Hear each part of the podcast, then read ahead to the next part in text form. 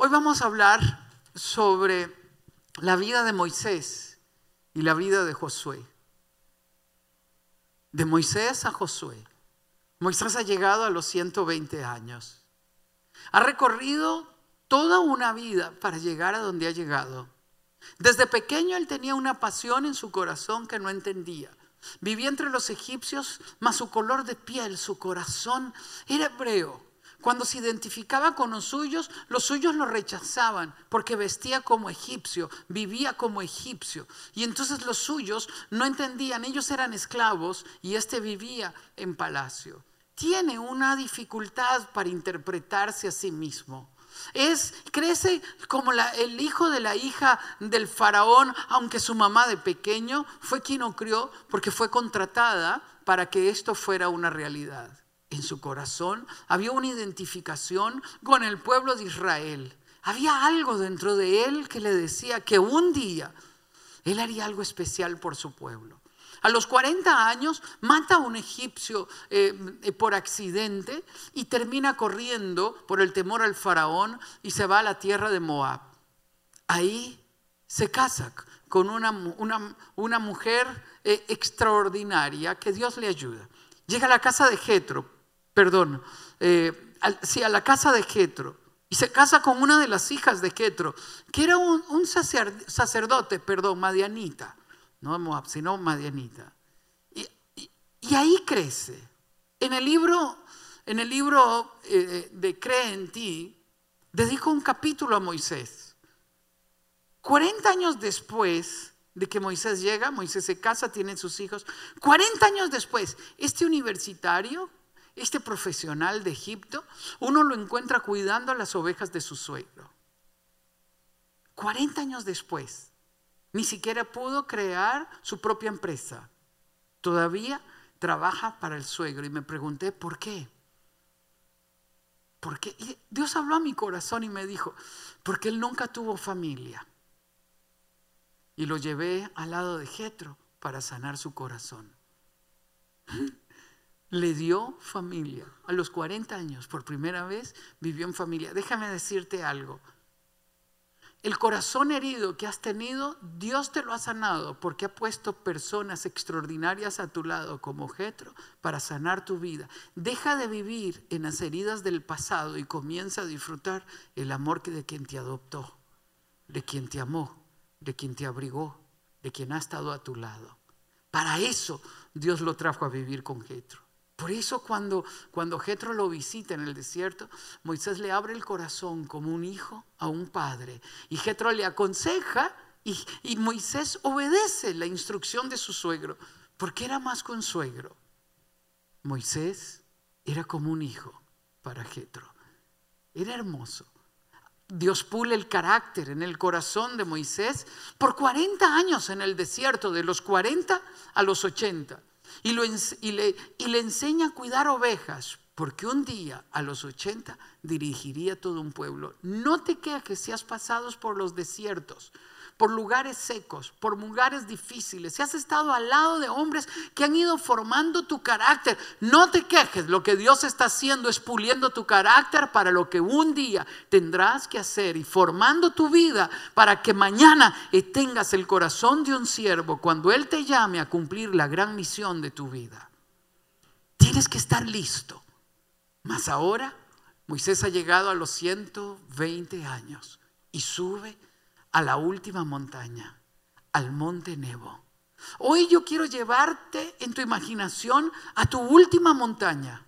Un día cuando Dios te diga que están por venir los últimos días de tu vida y subas a un monte alto. Aquí en la Florida tiene que ser un edificio alto. Porque he tratado de buscar el monte y no lo encuentro.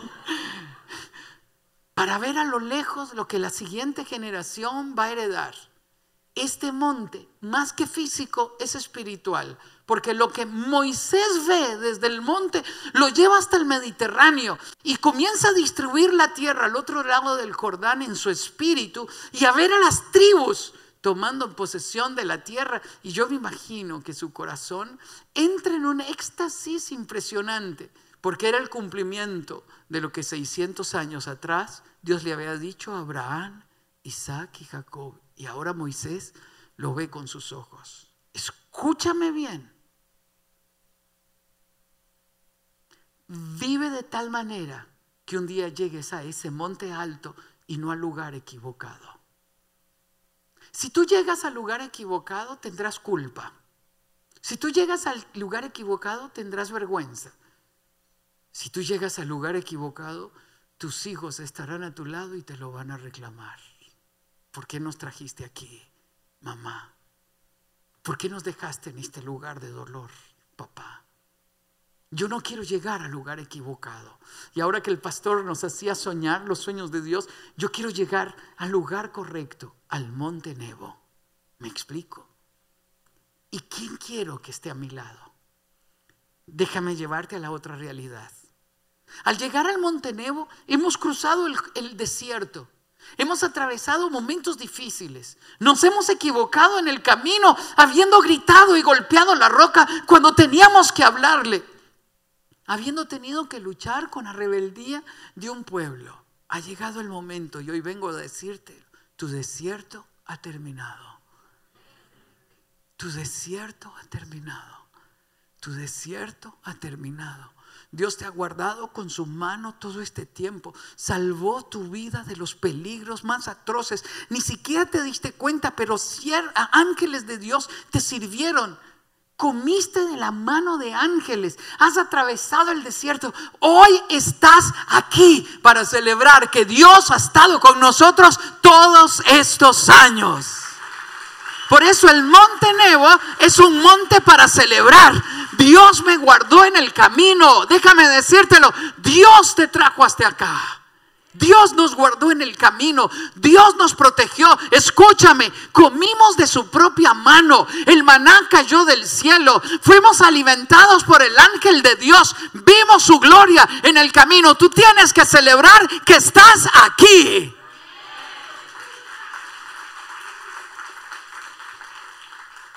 Por eso me ha encantado el concepto que nos ha dicho el pastor. Adorar es amar en extremo aquel que ha caminado con nosotros, aquel que peleó la batalla por nosotros, aquel que luchó por nosotros, aquel que nos ha alimentado. Hoy estamos viviendo un sueño. Nunca puedes olvidarte del desierto que has atravesado, porque si tú lo ignoras, no sabes cuánto vale el presente. Escúchame. Habitarás en casas que no construiste. Poseerás tierra que no edificaste.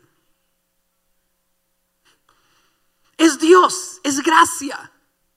Te dará, te dará privilegios por los cuales no trabajaste. Lo trabajaron los héroes que atravesaron el desierto, que te han traído hasta acá. Por eso no ignores la historia. Pero también estamos al lado de Moisés de Moisés a Josué, hijo de Nun, el esclavo, tu siervo. Me encanta la escena de Moisés a Josué. En este mensaje quiero celebrar a los héroes de la fe. Quiero darte gracias, papá, mamá. Quiero darles gracias a ustedes. ¿Vieron con qué orgullo se presentaron? Soy la mamá de Pedro. ¿Vieron con qué orgullo Pedro me dice, Él es mi papá? Pónganse de pie. En ustedes yo quiero honrar a los Moisés, a los hombres y mujeres que han pagado el precio para dejarnos a nosotros en el lugar correcto. Gracias. Gracias porque soportaron, porque creyeron, porque entendieron que el desierto no era para siempre, sino que un día estaríamos en la montaña viendo lo que la siguiente y la siguiente generación heredaría. Gracias. Gracias.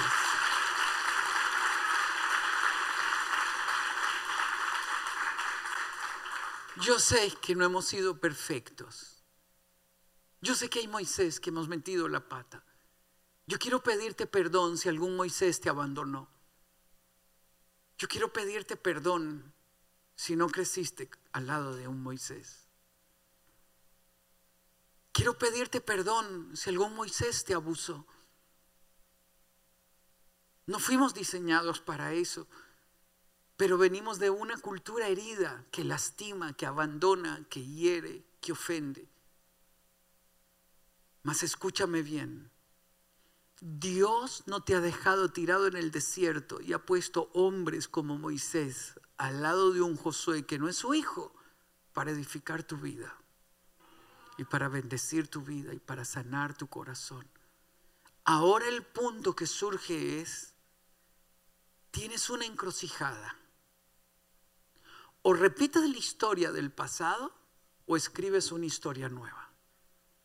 O te levantas como Moisés para la siguiente generación o como una vergüenza que quiere ser olvidada. Tú tienes que elegir. Si tú sigues herido, resentido y amargado, repites la historia. Abandonarás igual, ofenderás igual, herirás igual. Algunos piensan que viniéndose a los Estados Unidos algo cambia. No, solo tiene un auto más grande, mejores carreteras, pero dele años a su vida y usted repite la historia al otro lado del río.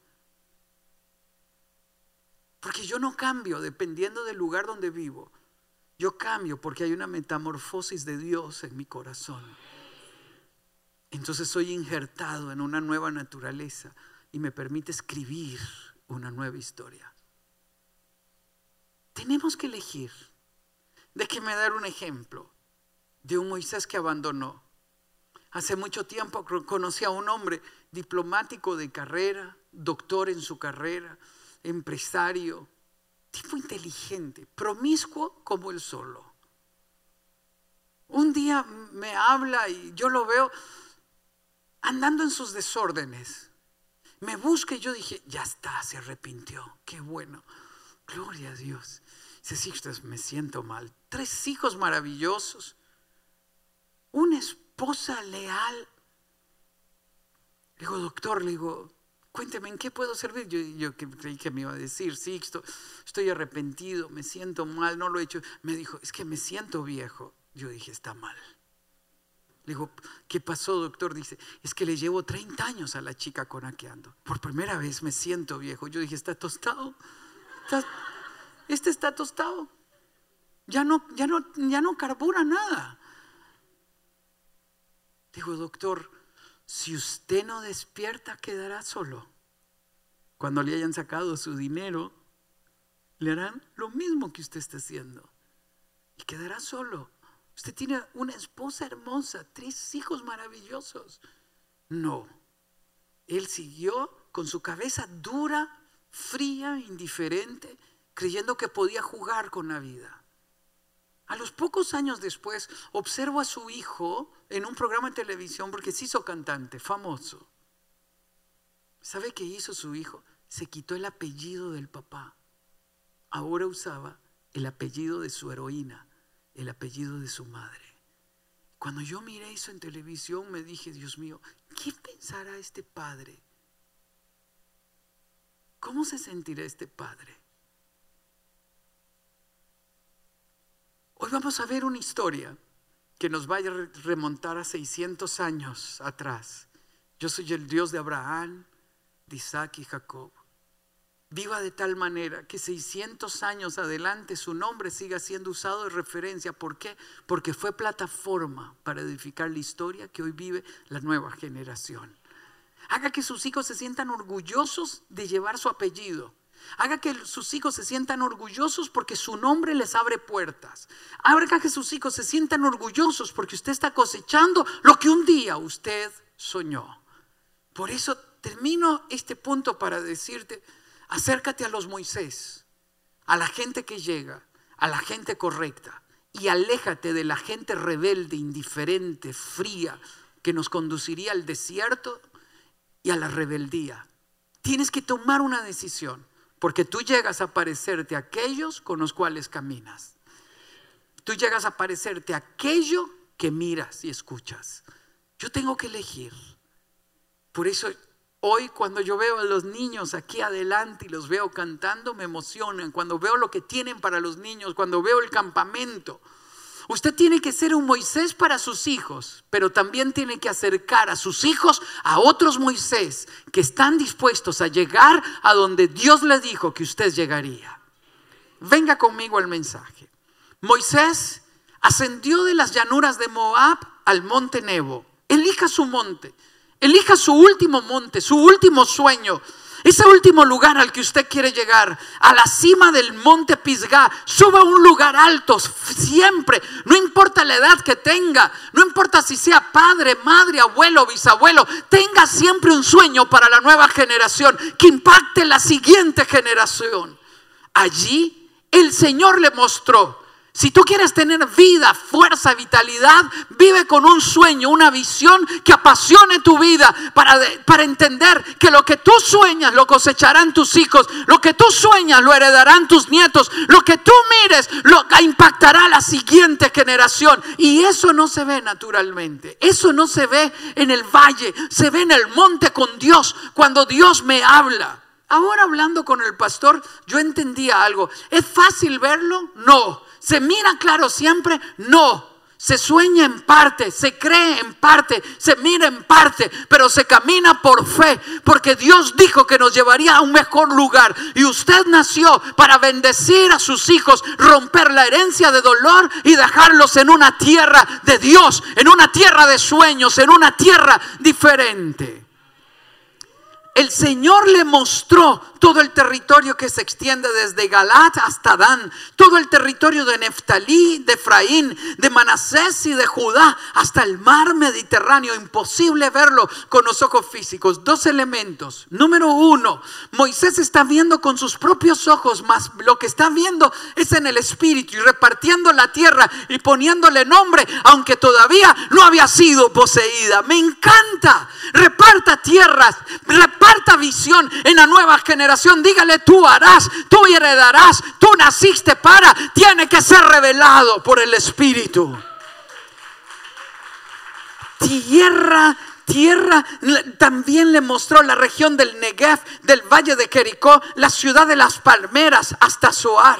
Luego el Señor le dijo, tienes que tomar intimidad. Usted no puede vivir por mi fe ni por la fe del pastor. A llegar a su casa tiene que tener su propia experiencia, vivir su propio monte Nebo y tiene que oír la voz de Dios. Usted me dirá, ¿cómo lo hago? Métase con Dios y ocurre ahí. Es hermoso, es en lo íntimo. Luego el Señor le dijo, esta es el territorio que juré a Abraham, Isaac y Jacob. Viva como un Abraham, Isaac y Jacob para los suyos, que muchos años después su nombre se ha usado de referencia. Déjeme darle un ejemplo. Yo siempre me he preguntado por qué a mí me pusieron Sixto. Pastor, ¿a quién le ponen Sixto? Al sexto, no, ni, ni al sexto soy, soy el, el tercero. Sixto hasta que un día en una iglesia pequeña donde se convirtió mi abuelo, el papá de mi papá, 50 años después estaba llena de fotos. Yo no lo conocí porque mi abuelo muere cuando mi tío y mis papás eran niños.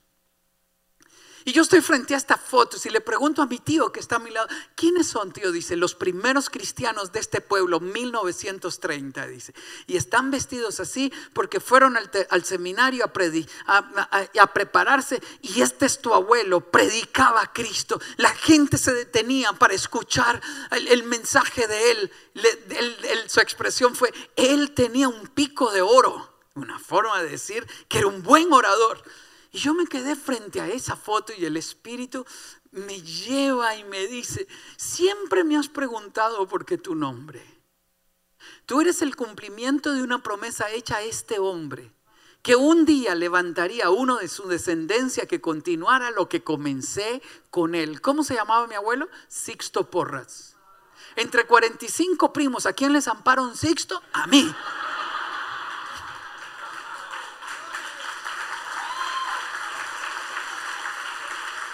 Uy, déjeme llevarlo, déjeme llevarlo. Usted ha muerto hace 100 años. Ahora su bisnieto está frente a una foto. Suéñelo. ¿Qué quiere que el Espíritu le diga ese bisnieto suyo? Suéñelo. Que él llegó, que ella lo alcanzó que atravesaron desiertos, que derramaron lágrimas, que pagaron el precio, pero que cruzaron el mar en seco, que el río se abrió, que vieron muros caerse. Por eso yo estoy aquí. Por eso tu nombre, Sixto Porras. Un día, él no quiso ponerle a mis hijos Sixto. Le digo, pongámosle Sixto. Y dice, no, dice, después se confunden. Si no sabe uno si llama al papá o al hijo. Pero un día alguno le va a poner Sixto, van a ver. ¿Qué te está permitiendo Dios ver con tus propios ojos? Reciba la recompensa. Ahora que el pastor nos hacía soñar, yo le decía, quiero llegar al final habiendo guardado la fe. Oiga, te he permitido verlo con tus propios ojos. Recientemente predicaba con mi nieto de tres años y medio, ya va para cuatro. Le digo, Emiliano, ¿quieres predicar conmigo? Sí, Abu, yo quiero predicar contigo. Y subió conmigo aquí a la plataforma y por 40 minutos permaneció a mi lado. Predicamos los dos. el papá le llamaba y si, si quería ir al baño. Entonces el papá lo llamó. Él no le hizo caso. Él estaba dominando el auditorio. Él estaba bendiciendo el auditorio. Y al final, cuando salimos, te felicito, mi amor. Sí, Abu, dice pero no me diste el micrófono. Yo tenía algo que decir, Abu, y ya estamos planeando nuestra próxima prédica. ¿Sabe una cosa? Cuando escuché a mi nieto Emiliano, yo me dije, yo tenía que haber subido a mis hijos más temprano al Monte Nebo.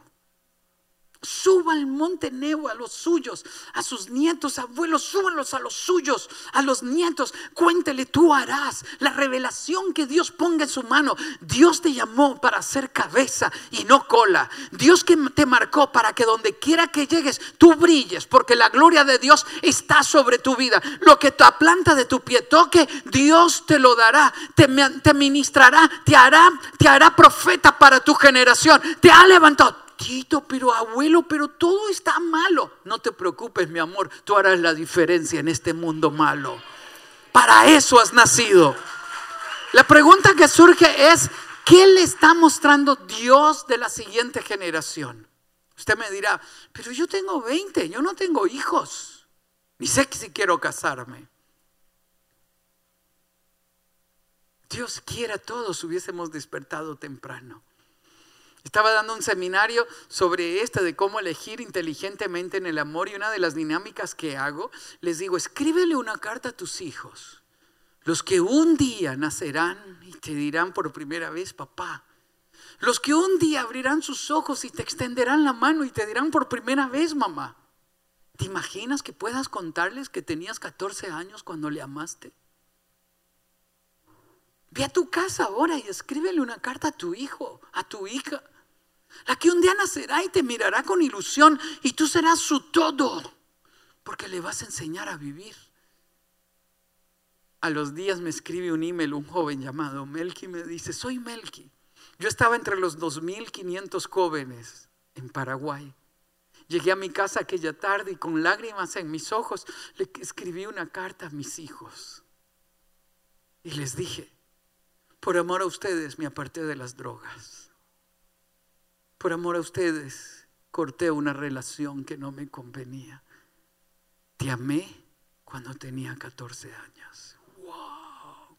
Ve lo que ocurre cuando yo tengo una visión de futuro. Ve lo que ocurre en el corazón. No tiene nada que ver con edad. Tiene que ver con la determinación que tomes porque te es revelado a tu corazón. La otra vez daba una conferencia con Chris Garner. Chris Garner es el empresario que inspiró la película En busca de la felicidad de Will Smith. Fue impresionante escuchar a Chris Garner. E, esa vez por primera vez me llamaron telonero, pastor.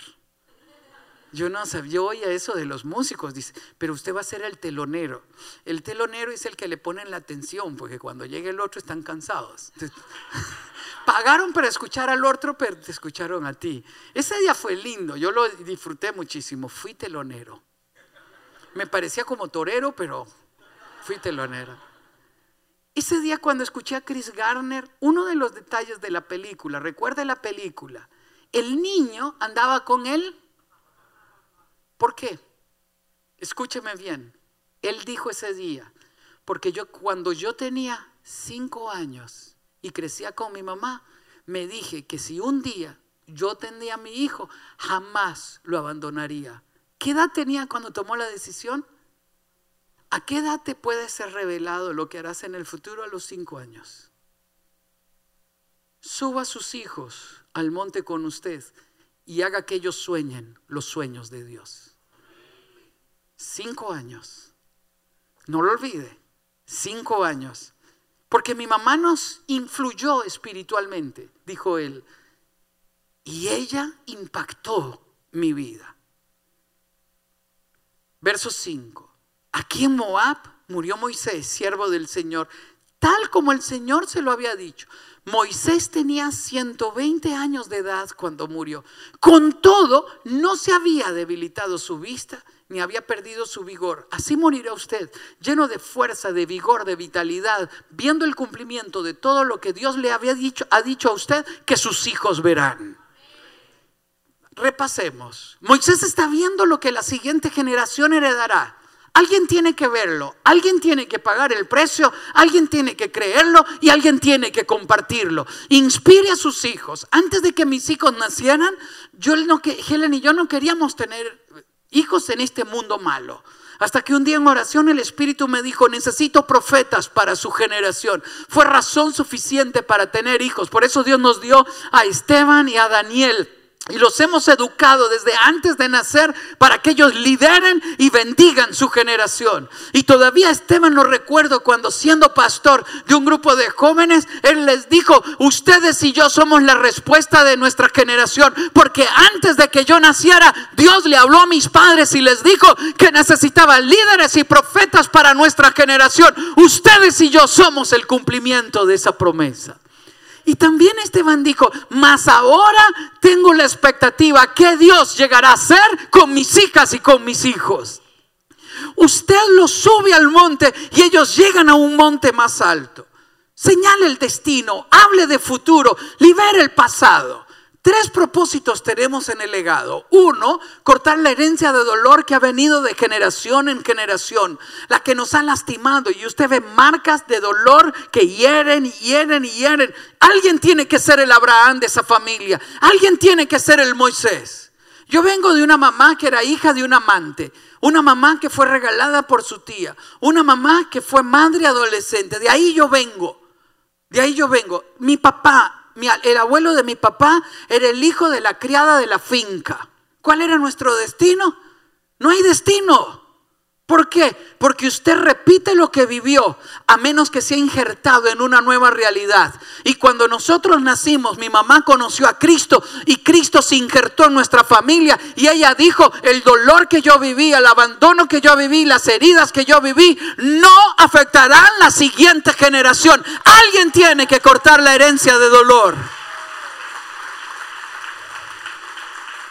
Lo segundo que mi mamá, que en el legado tenemos como propósito es pasar todos los aspectos buenos que han venido de generación en generación. Yo vengo de hombres y mujeres trabajadores, hombres y mujeres leales, hombres y mujeres que construyeron un, buen nombre, hombres y mujeres que amaron a Dios. De ahí yo vengo. Por eso, tome la riqueza del pasado y cuéntela a sus hijos y a sus nietos para que impacten generación tras generación. Cuente lo que Dios habló años atrás. Tercer propósito en el legado es extender las alas para que sus hijos vuelen alto y ellos puedan alcanzar los sueños que Dios ponga en su corazón. Ellos no pueden heredar nuestros sueños. Dios tiene que hablar a sus corazones, tiene que revelarse a sus vidas y ellos tienen que ir tras los sueños que Dios ponga en sus vidas. ¿Cuál es su misión? Extender las alas, hacerlo soñar, subirlo al monte. ¿Cómo lo hace? Mire de qué manera lo hace. Suba a la montaña muchas veces con ellos. Póngalos a su lado muchas veces con usted. Pelee la batalla en fidelidad y en, lealtad. Es el tiempo del cumplimiento de la promesa. Dígaselo a ellos. Moisés luchó por 120 años. Siga, siga conmigo a la, a la siguiente. La pregunta que surge es, ¿quién es su heredero? El legado lo recibe quien camina con usted. Haga que sus hijos caminen con usted, vayan con usted, vengan con usted. mi amigo Aldo, Aldo eh, y Lucía. El otro día que llegué a tomar café con él, ese café me dijo que le costó, ¿cuánto era que costó? Como 8 mil dólares. Era un café finísimo. Yo no sentí mucho la diferencia del de 20, pero él sí. Tú lo hubieras sentido, pastor. Yo sé que usted, tú lo hubieras sentido, porque él cultiva el café. Es un, él, tiene negocios en Guatemala, tiene fincas de café, tiene fábricas de, fábricas de calzado, tiene marinas en Italia, en, en, en, Guatemala. Uno, y el otro día llegamos a la casa a tomar ese café riquísimo y de repente, de repente me dice, Sixto, sentí al, senté al Dito en su primera reunión de gerentes. Lo llevé a la primera reunión con todos los gerentes, porque yo quiero que él entienda y que él sepa que él es él, el heredero, que él un día se sentará en mi lugar. ¿Qué edad tiene Aldito? Tres años en aquel momento. Dice, ni se veía. Él estaba jugando. Pero yo quiero que todos entiendan quién es mi heredero. Es fascinante. Llévelo al monte con usted. Lo subí a los tractores, lo subí a todos lados. Para el dito era un juego. Para el papá estaba marcando la vida del niño y sembrando señales que le indiquen a él quién llegará a ser. La pregunta que surge es quién es su Josué. Levante a los Josué a su lado. Levántelos. La, la primera persona que me llamó pastor fue mi pastor. Me ponía a orar en las reuniones de oración y milagros comenzaban a ocurrir. Y un día él me dijo, tú eres mi pastorcito. Entonces me llevaba a predicar donde él iba. Yo jugaba carritos, me bañaba en los ríos y él predicaba y yo lo escuchaba. Y él fue marcando, marcando mi vida. Uno de los principios que enseñamos en enfoque a la familia es que usted tiene que acercar a los Moisés a sus hijos. Usted tiene que acercar a los Pablos a sus Timoteos para que ellos, los hombres y mujeres de buena influencia, bendigan, inspiren la vida de ellos. Acerque buenas personas a la crianza de sus hijos. Acérquelos intencionalmente para que ellos crezcan al lado de un buen Moisés, para que ellos sean inspirados al lado de un buen Pablo. Pero sobre todo, sea un Moisés para sus hijos, sea un Moisés para los suyos, uno que abre puertas, que bendice. Aquí le hago una relación. ¿Por qué Josué, el hijo de Nun, el esclavo, y no Gerson, el hijo de Moisés? Se lo resumo. Porque Moisés dejó a sus hijos para que los criara el suegro, Jetro, en Madián. ¿Quién te hereda? Quien camina contigo. Quien sube al monte contigo. Quien se inspira a tu lado. ¿Hay algo malo en eso? No, no hay nada malo. Lo triste es que su hijo se parezca a otra persona y no a usted.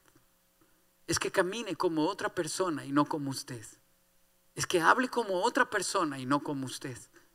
Qué triste sería que un hijo, su hija, su hija le diga al maestro, maestro, yo un día cuando me case quiero casarme con un maestro, con un hombre que se parezca a usted, maestro. Ese halago tengo que recibirlo yo como padre que a los 10 años su niña le diga, papá, uy, la forma en que tú tratas a mamá, papá, qué linda. Papá, yo estuve pensando que cuando yo me case, a mí me, me encantaría casarme con un hombre que se parezca a ti. ¡Wow! ¿Usted sabe cuando Eva le diga eso a Esteban? ¿Ah? ¡Qué hermoso! Suba Josué con usted. Llévelo a un lugar alto, a donde ven los sueños de Dios y se ve el futuro. Una y 38, pastor, cinco minutos o ya se me pasó. ¿A qué hora se abre la plataforma? ¿Me dan cinco minutos más? Listo, lo subo más alto. Les voy a enseñar cómo impactar su Josué.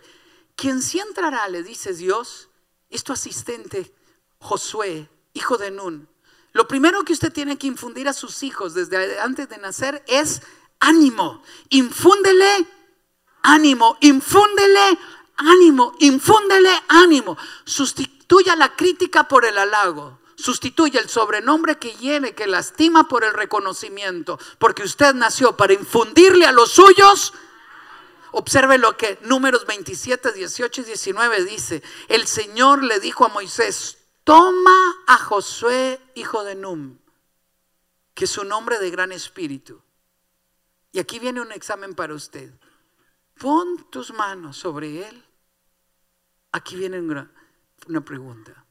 ¿Cuándo fue la última vez que usted impuso mano sobre sus hijos como sacerdote, como pastora de sus hijos? Impuso mano sobre ellos y los bendijo. Ponte de rodillas, mi amor. Y usted como sacerdote de la casa impone manos y los bendice. Tú harás. La gloria de Dios brillará sobre tu vida. Bendígalos en el nombre de Jesús. Bendígalos, bendígalos, bendígalos. Muchas veces, hágalo. Yo nunca olvido cuando yo estudié leyes y a los 21 Dios me llamó al ministerio. Mi papá a las 8 y 30, el 6 de enero de ese año, tomó, me llamó y me dijo, ¿qué pasa, hijo? ¿Qué pasa? Le digo, papá, Dios me llamó, ya no está mi corazón en la facultad, no está, papá. Y él empezó a llorar y me dijo, hijo, si de todo lo que Dios nos ha dado nos pide tu carrera, es lo mínimo que podemos darle ponte de rodillas. Y de rodillas mi papá me consagró al ministerio y la misma escena la viví con Esteban y con Daniel. Helen y yo impusimos manos sobre ellos. Tome muchos momentos significativos e imponga manos sobre ellos. Y haz que se presente ante el sacerdote Eleazar. Hagan fiestas cumplió, que, que cumplió cinco, que va a entrar a esto, que cumplió quince, que cumplió, no sé cuáles son los que celebran aquí, pastor. Dieciséis, aquí celebran dieciséis. Pues haga una fiesta, invite a los pastores, pues haga algo especial, únjale y cuéntele la edad a la que ahora entra, el privilegio que ahora tenga, tiene y bendígalos, preséntelos ante la familia suya y bendígalos. Me siento orgulloso de ser tu padre, mi amor. Sobre ti brilla la gloria de Dios, sobre ti resplandece la presencia del Señor, sobre ti brillará. Estás entrando a una etapa crucial, por eso te bendigo y vamos a hacer algo especial donde nuestros pastores te bendigan también y nuestros amigos te bendigan bendigan. Preséntele ante el sacerdote y ante toda la comunidad y en presencia de ellos le entregarás el manto. La gracia que hay de Dios en usted. Afírmelo en privado y en público. Observe cómo lo dice Deuteronomio 31, 7 y 8. Llamó Moisés a Josué y en presencia de todo Israel le dijo, imagínese usted en presencia de su familia, en presencia de la iglesia, en presencia de los que usted ama, le dijo, sé fuerte y valiente porque tú entregarás, tú entrarás con este pueblo al territorio que el Señor juró darles a sus antepasados. Tú harás. Y ellos que ellos, tú harás que ellos tomen posesión de su herencia. El Señor mismo marchará al frente de ti y estará contigo. Nunca te dejará ni te abandonará. No lo olvides. No te desanimes. Puestos de pie. Escúchame bien. En esos momentos de desánimo nuestros hijos nos necesitan escuchar decir, el Señor marchará al frente de ti, mi amor. Cobra ánimo y sé fuerte. Permanece en el camino. Todo lo que te hemos hablado durante estos años lo mirarás fructificar, los cielos se abrirán delante de ti. Hay momentos de desánimo, de duda. Usted afírmelo. Usted entregalo en las manos de Dios y cuéntele que Él nació para ser un heredero de lo prometido. Mi mamá era de Nicaragua, mi papá de Costa Rica. Ellos se casaron en Nicaragua.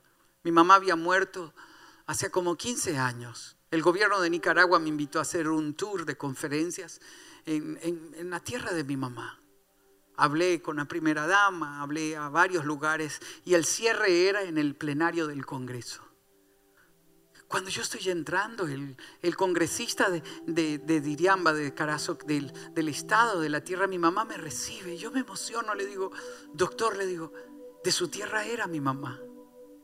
Cuando el presidente me recibe, me recibe más o menos, me dice, tienes 10 minutos. La congresista que me había invitado dice, señor presidente, es un invitado internacional, tiene 20, pero soy el presidente. Así como que usted vaya a una casa y le digan, ya se va.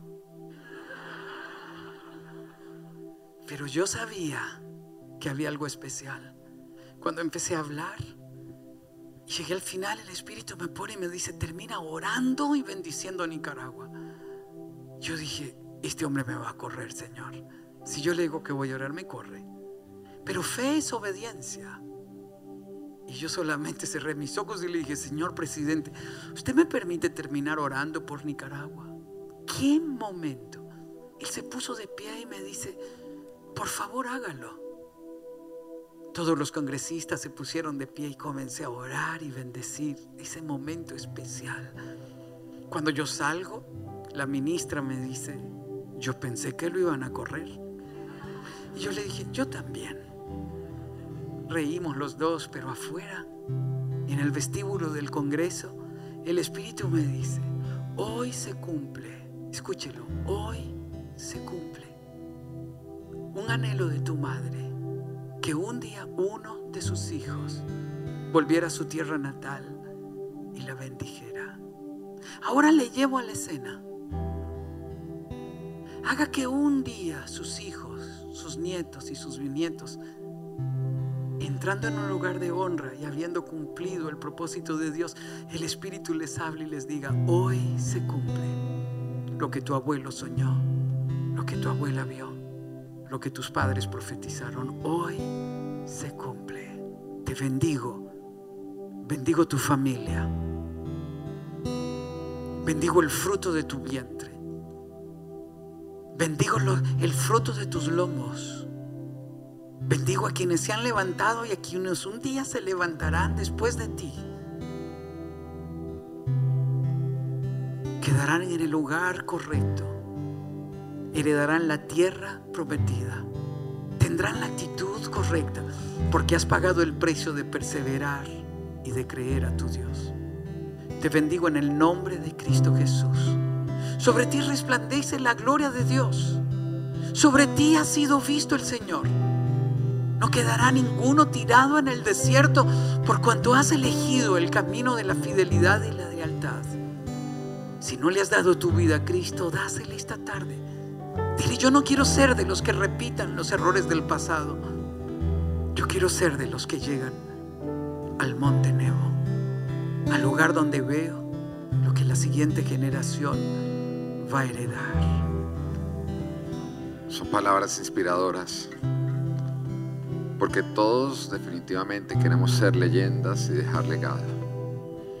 Dejar como legado a nuestros hijos una pregunta que quiero hacerte, no quiero que respondas, porque quiero que dentro de ti, en tu mente, respondas de una manera sincera. La pregunta es, ¿quieres que tus hijos sigan tus pasos?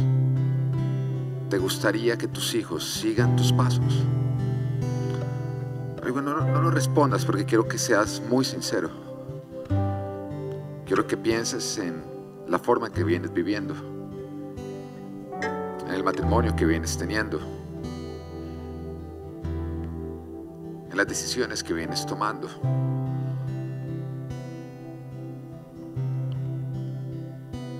Quiero que tengas en cuenta todo eso para que te pueda responder de una manera sincera. ¿Quieres que tus hijos sigan tus pasos?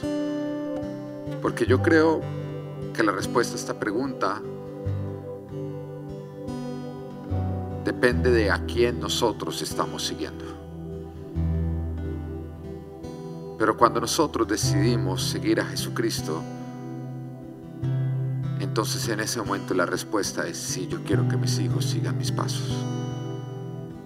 Porque cuando tú vienes amando a tu esposa como Jesús amó a la iglesia, cuando tú vienes siendo fiel como Jesús es fiel, cuando tú vienes tomando decisiones no haciendo lo que tú quieres, sino lo que el Señor dice en su palabra. Cuando tú vives con el temor de Dios, las respuestas instantáneas y dices, sí quiero que mis hijos sigan mis pasos porque yo vengo siguiendo sus pasos.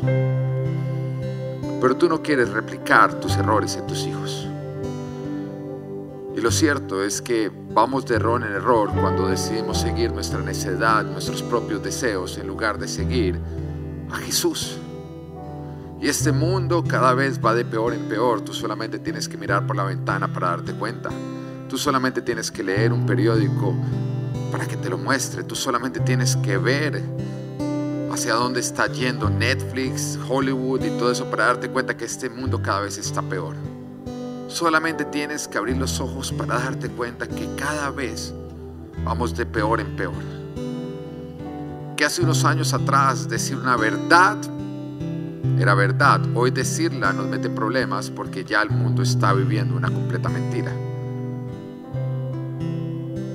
Es por esa razón que todo esto nos debe despertar para entender que no estamos para seguir corrientes de hombres, sino a Jesucristo.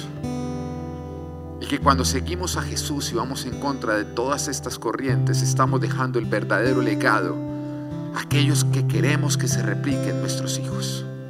Así que vuelvo y pregunto, ¿a quién vienes siguiendo? Y déjame decirte que no importa a quién venías siguiendo cuando llegaste hoy. Lo importante es a quién vas a seguir cuando salgas de este lugar.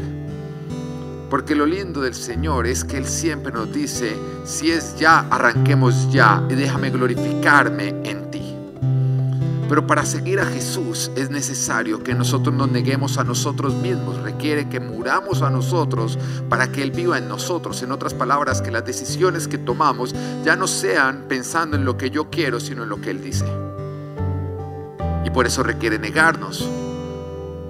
Porque la mayoría de las cosas que Él nos dice nos va a requerir negar nuestros deseos, pero va a producir lo que realmente deseamos. Porque nuestros deseos son engañosos. Nuestro corazón es engañoso.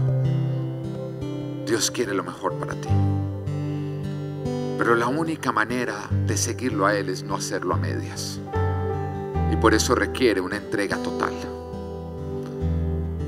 Lastimosamente es común el cristiano que cree que si hace a Dios parte de su vida ya está bien, pero Dios no quiere ser parte de tu vida. Dios necesita ser el centro para poder estar en tu vida.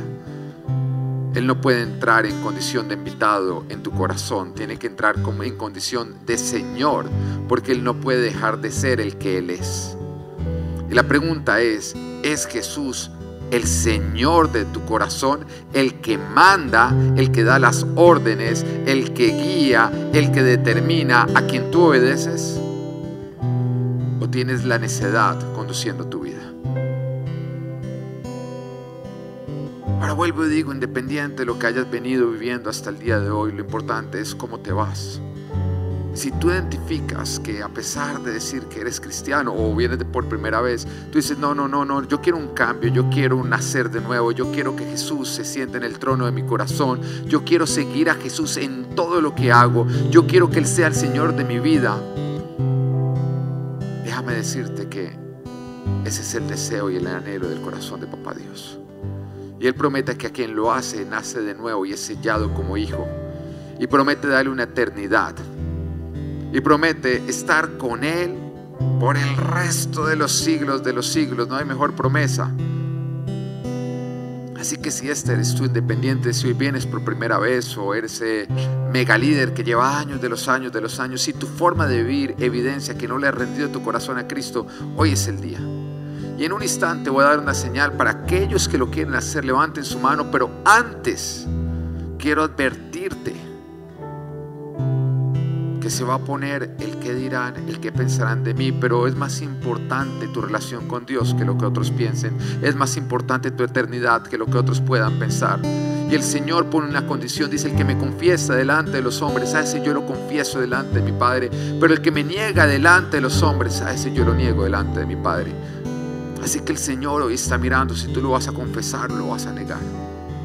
O sea, si este eres tú, el que quieres morir para que Él viva en ti, el que decide rendirlo todo para seguirlo a Él, yo te invito a que levantes tu mano desde tu lugar, no dejes saber. Levántala bien en alto porque todos debemos verla. Que Dios te bendiga, que Dios te bendiga, que Dios te bendiga, que Dios te bendiga, que Dios te bendiga, que Dios te bendiga, que Dios te bendiga, que Dios te bendiga, que Dios te bendiga, que Dios te bendiga, que Dios te bendiga, que Dios te bendiga, que Dios te bendiga, que Dios te bendiga doblemente por levantar las dos. Que Dios te bendiga, que Dios te bendiga, que Dios te bendiga, que Dios te bendiga, que Dios te bendiga, que Dios te bendiga, que Dios te bendiga, que Dios te bendiga, que Dios te bendiga, que Dios te bendiga, que Dios te bendiga, que Dios te bendiga, que Dios te bendiga, que Dios te bendiga, que Dios te bendiga, que Dios te bendiga, que Dios te bendiga, que Dios te bendiga, que Dios te bendiga, que Dios te bendiga. Que Dios te bendiga. A ti que hoy estás tomando esta decisión, levanta las dos y pide doble bendición. Y de una manera audible, repite después de mí que se oiga, dice, Señor Jesús, hoy yo decido no seguir más mi necedad. Hoy me arrepiento de seguir mis malos deseos. Hoy decido seguirte a ti. Tu mandamiento es mi instrucción. Hoy me hago tu esclavo. Hoy te entrego mi vida. Hoy te confieso como mi dueño. A ti Jesús, el que murió por mis pecados, el que resucitó al tercer día, el que está sentado a la derecha del Padre, el que desde hoy habita en mi corazón. Decido seguirte para que mis descendientes me sigan, para que las generaciones me sigan y por lo tanto te sigan. Y todos decimos, amén.